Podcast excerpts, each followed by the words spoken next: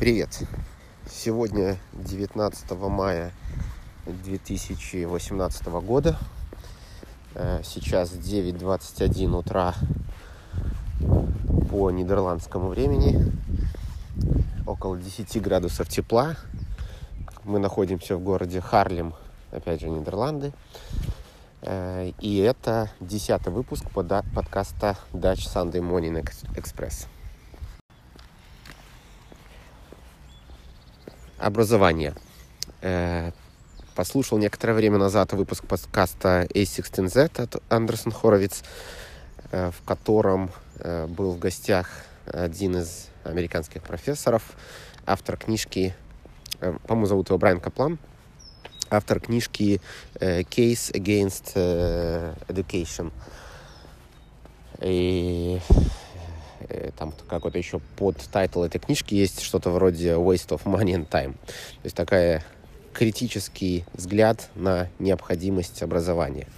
Ну и в подкасте, в самой книге он говорит о двух причинах Э, по которым принято получать э, формальное образование, высшее образование, тут лучше говорить о высшем образовании, это, собственно, получение неких знаний, которые могут пригодиться в будущей работе, Э, это первое. А второе это э, так называемый сигналинг, как он его называет. Это когда будущий работодатель э, может выбирать своих сотрудников, э, ориентируясь на то, что они получили то или иное высшее образование. Э, это как бы является сигналом для работодателя.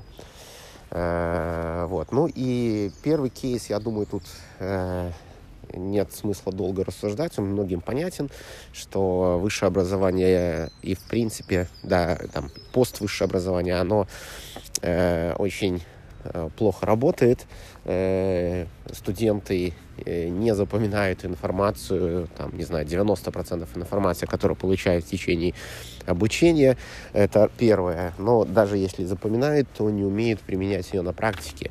А, а на практике они, по сути, применяют только то, то, что они, собственно, научились во время работы. Эти знаменитые высказывания а «забудь все, что, чем, все, чему тебя учили, э, когда приходили новички, или приходят даже сейчас новички на работу. Это вот хорошо отражает э, эту позицию. Э, и это вот первая часть, да, то есть получение знаний. Тут, наверное, практически никто не спорит. Когда говорится, речь идет о второй части, о сигналинге, тут все немного сложнее. И действительно, э, работодатели, многие до сих пор на это обращают внимание.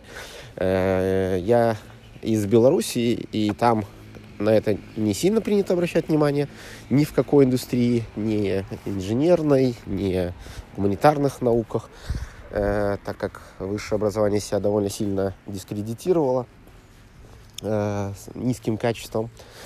Ну, если инженерное еще более-менее, и то то за редким исключением, то гуманитарная она полностью отсутствует нормальная. Э, и из-за этого сигнальник в Беларуси высшее образование эта функция не работает. Э, в Нидерландах, например, это работает лучше, э, но, опять же, не во всех нишах, да, то есть, опять же, та же инженерия или там разработка программного обеспечения и так далее в этой сфере. Здесь все же по-прежнему полагаются многие на опыт, нежели на формальное образование. То есть и функция сигналинга, она как бы тоже сомнительная. Э, является ли это показателем э, интеллекта? Э, если да, сигналинг интеллекта, тогда зачем, в принципе, получа... делать это, тратить на это столько времени, если можно, по сути, э, IQ-тест пройти, да? Э, тоже интересный вопрос. На самом деле функция сигналинга, она не совсем легальная во всех странах, и в некоторых странах нельзя формально полагаться на, э, на результаты э, IQ-теста при найме на работу. Э, более того, нельзя полагаться на э, уровень оценок Э, там, полученных при обучении, при получении высшего образования при найме на работу. Это тоже не является легальным. Это как некая такая форма дискриминации. Еще такая вещь есть, как э, фейк, да, обман, когда при обучении многие получают эти грейды не потому, как они хорошо учились они, или они умные, а потому, как они умели получать именно высокие грейды не совсем легальным путем. Э, и это еще больше дискредитирует э, систему оценок, которая есть в высшем образовании. Э, ну и тут есть как бы два э, спектра, э, как исправить ситуацию, спектра людей, э, два, сори, группы людей. Э, одна это э, одни, назовем их такие левые, левая часть спектра, это э, те, кто говорят, что надо бы просто, просто э, сфера образования недофинансирована, и надо просто больше инвестиций в нее, э, что является, конечно, сомнительным доводом, если при инвестициях X эффективность э, ну, ни, никоим образом не проявлялась, да, то э, сделав их 10x, э, скорее всего, это приведет к потере, э, ну, собственно, этих денег. потеряют, они потеряют не x, а 10x денег. А, э, и, э, ну, это такая более социалистический взгляд на проблему. Э, правый часть спектра э, говорит о том, что э, в принципе университеты не должны финансироваться, образование должно быть полностью платным, э, и э, раз, э, и, втор, и, втор, и, втор, и второе, так, тут собачки некоторые есть, наверное, сейчас я пока найду другую локацию, а то сейчас будет много шумов в эфире. Так, перешел сейчас в другой парк. Тут должно быть потише. Ну, посмотрим, что буду двигаться еще дальше. Э, так, я остановился на левом и правом э, секторе э, левой и правой части спектра людей, которые разных взглядов на то, как нужно финансировать образование. Вот, про левый я уже рассказал. Больше денег. Правый, другой радикальный, это меньше денег. Э, и больше конкуренции, чтобы колледжи, э, университеты конкурировали за лучших преподавателей, а имея лучших преподавателей, они получали бы лучших студентов, и при этом студенты, которых они будут получать, должны много платить. Вот, и э, вот этот вот Брайан, э, автор этой книги про образование, э, он говорит, что говорит своим студентам, что у меня э, для вас э, две новости – Э, если бы я отвечал за, э, собственно, высшее образование и за политику высшего образования э, в стране, то большинство из вас не смогло бы себе позволить это образование из-за его стоимости. Это плохая новость. Ну, а хорошая новость в том, что вам это не очень надо было бы, потому что в моей, в моей системе высшее образование не было бы столь важно и не выполняло бы свою вот эту вот сигнальную функцию полноценно. Говоря еще о сигнальной функции, она с годами э, в таких регионах, ну, как, например, Калифорния, она э, все, она немножко видоизменилась. Э, в частности, поступление в университет в Стэнфорд, например, все еще выполняет свою сигнальную функцию, но при этом э, многие работодатели не, даже не работодатели, скажем так, э, общество э, высоко ценить тех людей, которые поступили, но, но э, э, считаете, там, не знаю, с первого-второго дня отбросили университет, потому как, например, начали заниматься своим бизнесом. Вот, э, таких примеров много. Э, тоже Стив Джобс, конечно, не на второй день, но все же дропнул университет. И на самом деле и у нас, например, в Беларуси много людей, которые тоже поступали, но не доучивались. Э, вот. Э, даже среди моих друзей минимум мне сразу приходит два человека, которые себя, или даже три человека, которые себя очень хорошо чувствуют, э, и очень умные ребята работают в, собственно, в индустрии разработки программного обеспечения. Э, одного из них, кстати, хочу все, все, все хочу позвать в гости. Вот они не доучились. Э, вот, э, и, но при этом поступили. То есть высшее образование выполнило свою сигнальную функцию в качестве поступления, но э, э, смысла в нем там, тереть пять лет ребята не увидели, собственно, и дропнулись оттуда. И вот этот пример, он, собственно, подтверждает еще другую мысль, Э, из правого сектора э, о том, что э, equal opportunities и так далее, вот вся эта идея о том, что нужно давать, что нужно, чтобы высшее образование было доступным для как можно большего числа людей. На самом деле, когда такое есть, это зачастую обесценивает высшее образование, а не ну, как бы люди, собственно, его получают, но в глазах работодателя оно обесценивается. А те работодатели, которые до сих пор активно смотрят на грейды, э, на полученное образование, на оценки, на самом деле загоняют себя в патовую ситуацию, э, вот, теряя людей с какими-то предпринимательскими э, скиллами. Э, вот. Ну, а тех людям, которые, собственно, не удалось по каким-то причинам получить высшее образование, они дропнулись, они себя Э, так, ну, чувства такими немножечко за пределами системы, они более мотивированы, чтобы э, добиваться каких-то результатов. Э, и, условно, если работодатель не хочет давать вам должность вице-президента в своей компании только лишь потому, что вы не получили формальное высшее образование, ну, fuck it. Идите, открывайте свой бизнес и делайте конкурента самому работодателю.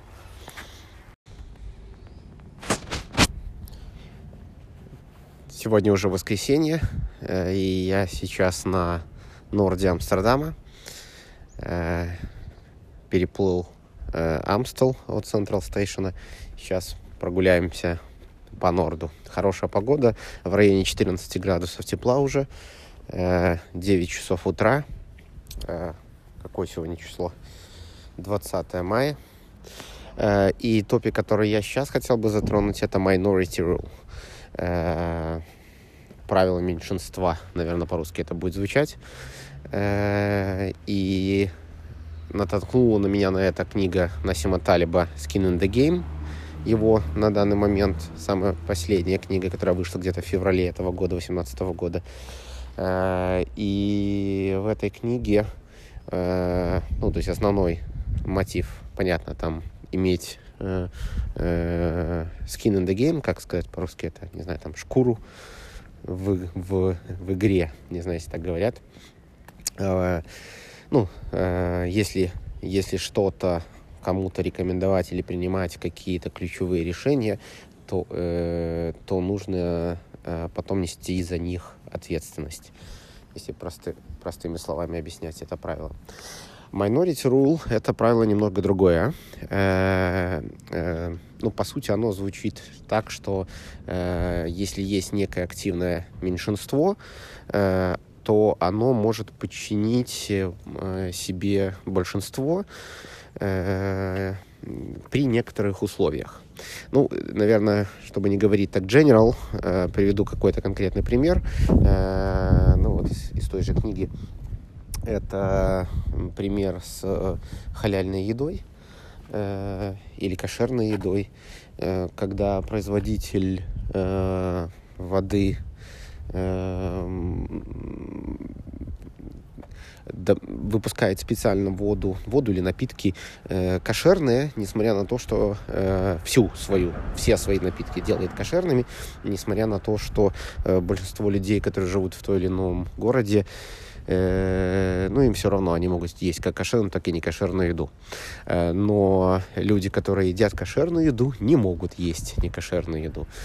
Э, вот. Но это вот пример, когда выгоднее все-таки производить все кошерное, и тогда те, кому пофиг, они все равно будут есть и кошерное. Второй пример, который можно привести, это э, язык, языки.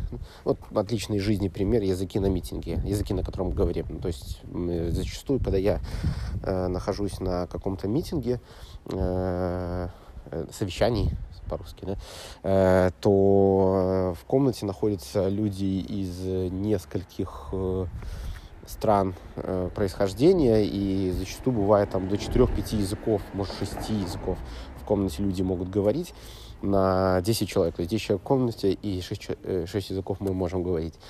А, там, не знаю, итальянский, голландский, французский, Э, и среди этих языков есть, понятное дело, английский, и вся комната сразу начинает говорить на английском языке, потому как, ну, это такое дефолтное правило, что на английском говорят все.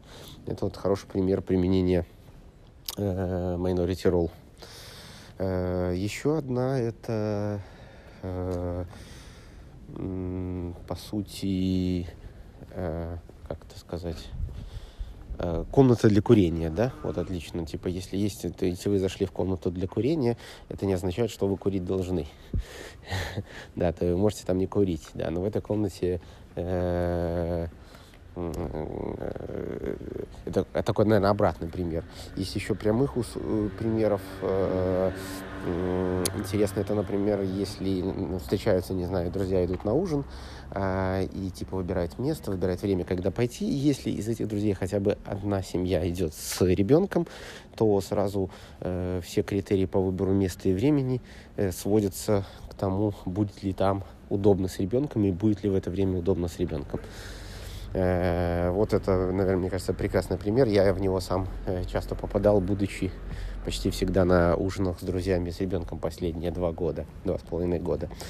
Э, по идее, еще один пример это трансгенные ГМО продукты, а точнее говоря, без применения трансгенных ГМО продуктов, когда на упаковке есть этот значок, так же как и кошерная еда, отмечается. Также и такого рода продукты отмечаются определенным значком.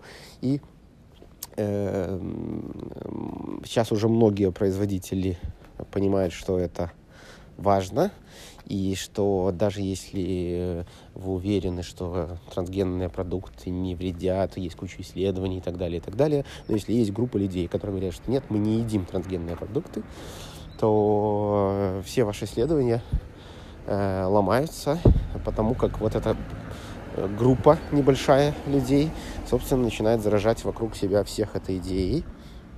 И, и э, собственно, все э, говорят, что все, мы не едим трансгенные продукты. И вы теряете рынок, если у вас только такие продукты. Э, классический пример это мануальная и автоматическая трансмиссия.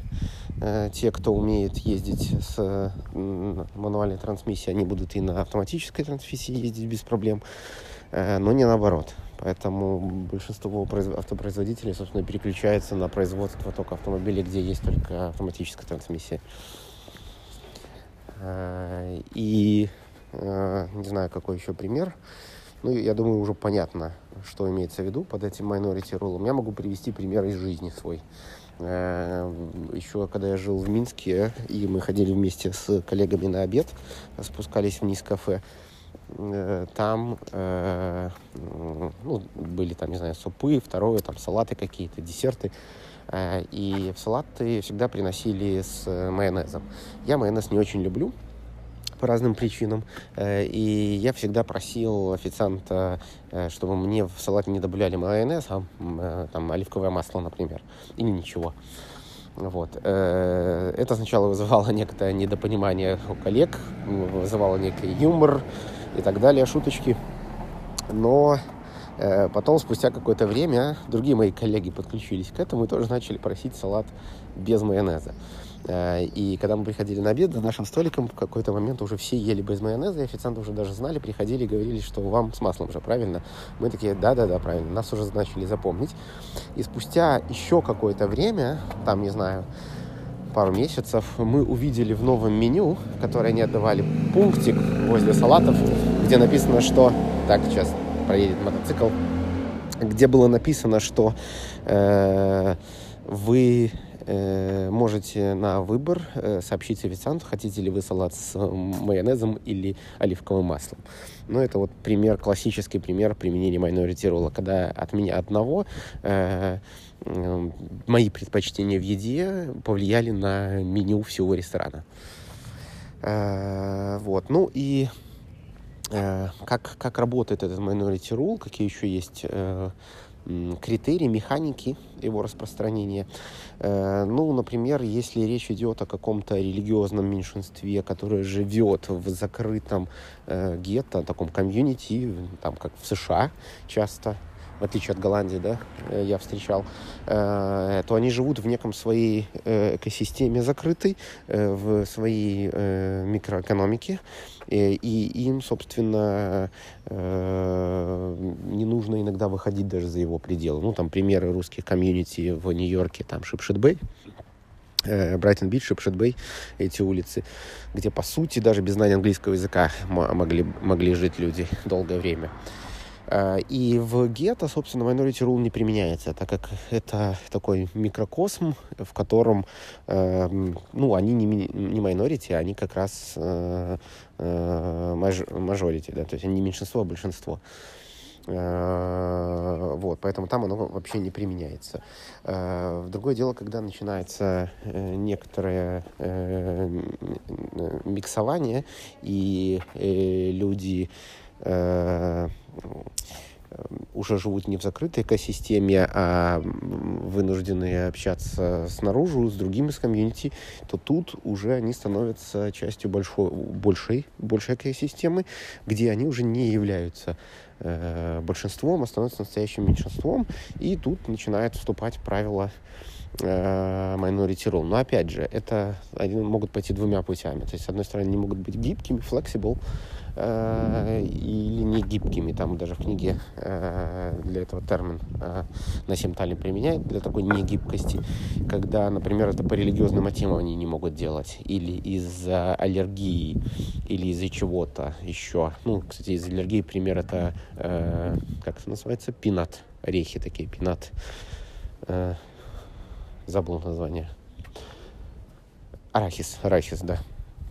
Э, когда у довольно большого количества людей аллергия на арахис, и они э, стараются брать продукты, где нет арахиса, поэтому все производители уже стараются не использовать арахис вообще в своих продуктах, что на самом деле э, ведет к другому эффекту, когда э, из-за того, что у людей э, мало с детства мало опыта э, органи... ну, по сути, организм не, не, не пробовал арахиса, не сталкивался с ним, и у них э, именно от этого э, начинает появляться и аллергия, потому что все-таки на такие аллергены некоторое количество их употреблять надо, чтобы организм привыкал, и, собственно, аллергия не развивалась.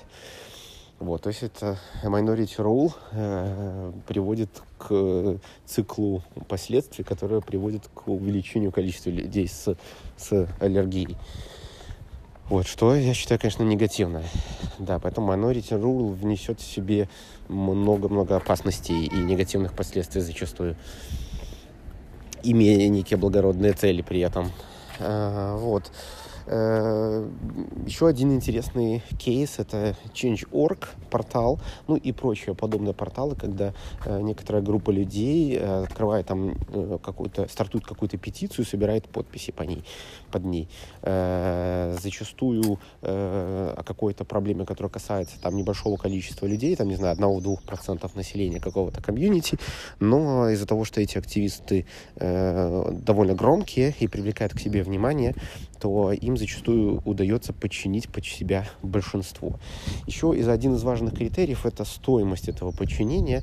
Большинство готово подчиняться, но если это экономически обосновано.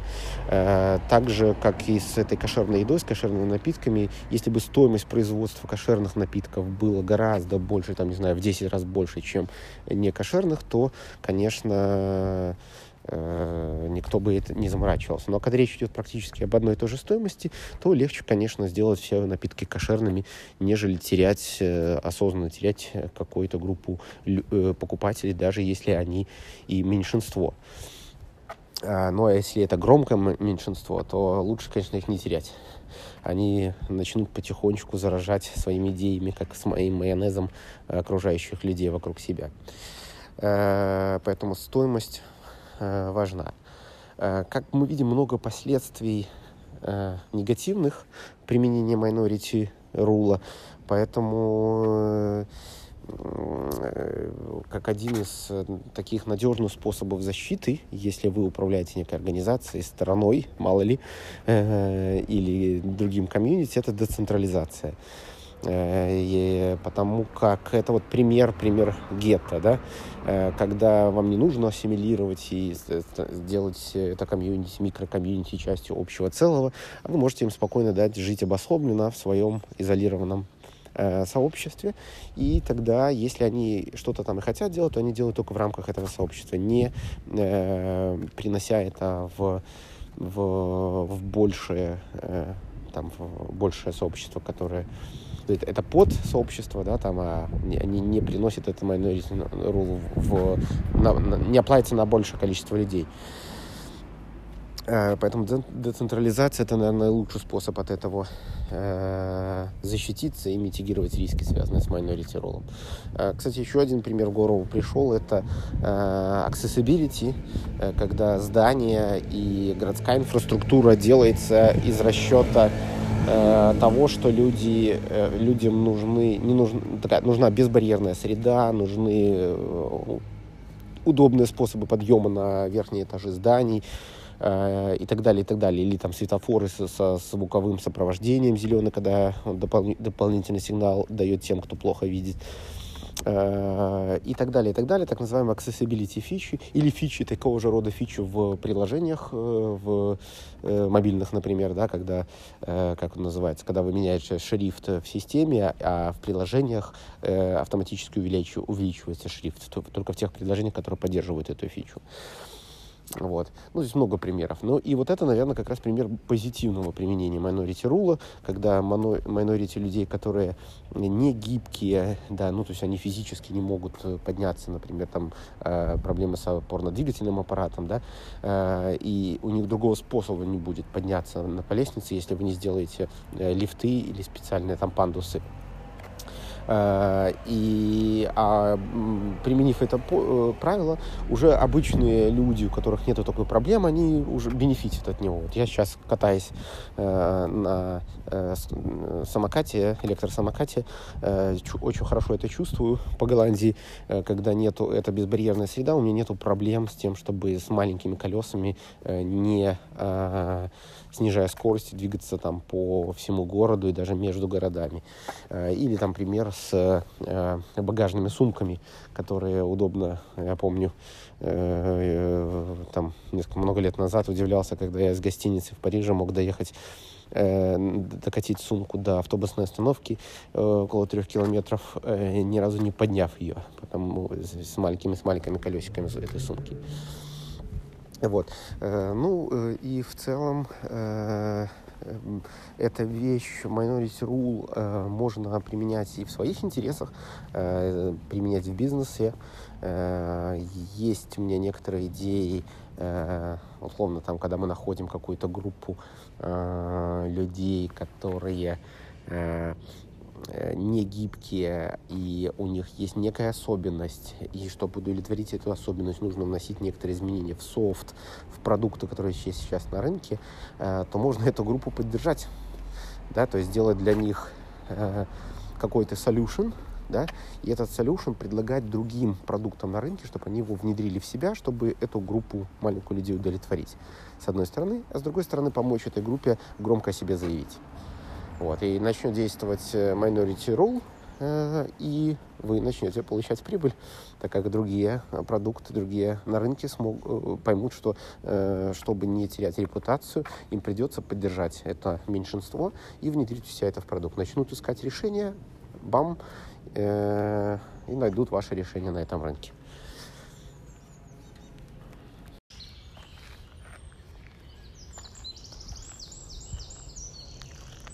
Э, около недели назад я был в Роттердаме э, воскресенье 13 мая. Э, просто утром во время одной из своих э, прогулок утренних воскресных. Э, в то воскресенье, кстати, не удалось опубликовать подкаст, но одним из топиков, который я хотел обсудить в прошлом подкасте, был э, скульптура, которую я увидел в Роттердаме. Она находится, в принципе, в самом центре. Э, на скульптуре изображен э, то есть что, что, что из себя представляет эта скульптура? Это человек, который поднимает руки к небу э, и вместо сердца в груди у него дыра. Это скульптура Осипа Цаткина, белорусского скульптора с французским гражданством, как это обычно бывает. Ну, по порядку. Голландия была атакована немецко-фашистскими, или как их правильно называть, фашистскими войсками 10 э, мая 1940 года. Э, и это была тоже интересная история сама по себе, когда самолеты пролетели на территории всей Голландии э, со стороны Германии. Голланд... Голландские войска на тот момент думали, что целью атаки является Великобритания, и никак не прореагировали на, на первый полет. Потом Э, самолеты развернулись над Северным морем и полетели в направлении Гаги. Э, и атаковали Голландию. Это произошло 10 мая 1940 года. И буквально через пять дней, ну, довольно насыщенных дней, Голландия капитулировала. Э, что произошло 14 мая? К тому моменту Э, немецкие войска готовили атаку на несколько городов, в том числе Роттердам. И э, были попытки атаковать по суше э, Роттердам 13 мая, но безуспешные. То есть голландская армия дала отпор. И утром 14 мая э, Гитлер издал э, директиву, Э, согласно которой он э, призывал, ну не призывал, командовал сломить сопротивление голландской армии, в том числе по направлению в Роттердам. И э, немецкие генералы э, приняли решение атаковать по суше с поддержкой авиации. Э, что конкретно произошло, не совсем понятно. городские власти и военное командование э, Роттердама к тому моменту уже приняли решение, что будут сдавать город. И в момент, когда подходил срок первой капитуляции, ну, немецкие войска назначили время капитуляции, это там было где-то в обед, а, и когда уже подходил срок, э, как называется этот человек, посыльный, э, переходил через мост Вильямсбург в Роттердаме, чтобы сообщить эту новость, что город будут сдавать, чтобы не начинали бомбардировку. Э, но что-то произошло, и вот в момент, когда он переходил мост, 90 или там больше даже бомбардировщиков полетело в направление центра, центра Роттердама, и началась бомбардировка, которая э, довольно быстро уничтожила весь центр э, Роттердама, старый город, практически полностью был уничтожен. Э, погибло около 900 человек. Э, было разрушено огромное количество жилья. То есть многие-многие-многие люди остались без крова. Э, это, как и планировали немецкие войска, конечно, вывело, вывело из равновесия Э, в целом э, голландское сопротивление. И на следующий день, уже 15 мая, могу ошибаться, может 16, 15 мая вроде как Голландия капитулировала. Вот. А возвращаясь к скульптуре, как я и говорил, это человек, стоящий с поднятыми к небу руками, с дыркой, с дрой э, вместо сердца. Ну, как бы как сказали бы в сочинениях по изобразительному искусству, э, символизирует уничтоженное сердце города Роттердама. Э, скульптор Осип Цаткин, э, он родился в Витебске, э, и э, многие, ну и вообще, если вот его на выставках смотреть, то все пишут э, Russian sculpture, э, и он он э, ну, считается как бы российским. Ну, формально родился он в Российской империи Я, конечно, всегда меня это немножечко цепляет. Э, вот, так как и с другими белорусскими художниками, которые в начале 20 века переехали жить во Францию, а родились вот как раз будучи в Российской империи. Их никогда не называют белорусскими художниками. Но whatever. Э, вот, он уехал э, жить, учиться в Лондон, переехал потом жить в Париж. В какой-то момент получил даже французское гражданство. Вот. А история этой скульптуры, там я читал, Вроде как э, Осип в 46 году приехал на поезде в Роттердам и увидел, собственно, всю эту картину разрушенного еще тогда центра. Э, и его настолько это поразило, что спустя там 6-7 лет э, вот он сделал эту скульптуру, которая называется, кстати, Destroyed City, на голландском, я не помню как. вот, которая сейчас можно наблюдать в центре Роттердама. Наверное, это одна из самых известных э, скульптур в центре Роттердама, коих там довольно много. Э, по центру Роттердама на каждом перекрестке есть много-много-много скульптур современного искусства. Э, вообще Роттердам такой город современного искусства. Ну а коллекции скульптур э, Цаткина можно в Голландии еще посмотреть в музее Фундати, по-моему, называется так, могу неправильно произносить, который в городе Зволле. Я вот туда вчера ездил. Единственное, что на постоянную экспозицию, где, собственно, находится скульптура Цаткина, мы не пошли, а вместо этого решили э, посетить, э, там специальная выставка проходила Нео, Нео Рауч или Нео Рах, э, Рох, как-то так произносится правильно его имя. Я современный художник, да, еще живой.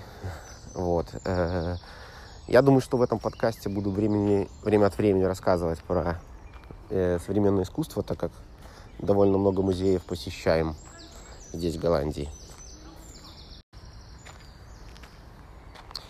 Мы, завершаю я этот э, выпуск, десятый выпуск, юбилейный, первый юбилей подкаста Dutch Sunday Morning Express. Э, в русскоязычном подкастинге еще 10 лет назад существовала такая байка – Э, что если подкаст продержался 10 выпусков и больше, то, скорее всего, он будет жить дальше, потому что в то время, когда была первая волна популярности подкастинга, э, там, в 2004-2005 годах, шестом, э, подкасты появлялись и исчезали буквально через пару первых выпусков. Ну вот, наш подкаст дожил до 10 выпуска, надеюсь, будет жить дальше. Сегодня 21 мая 2018 года, 8.23 утра. Я я нахожусь в городе, в городе Харлем, э, Нидерланды. Около 14 градусов тепла. Э, сон, светит солнце. Э, вот. Сегодня собираемся в музее Эшера в Гаге. Э, может быть, про это расскажу в следующем выпуске. Хорошей недели.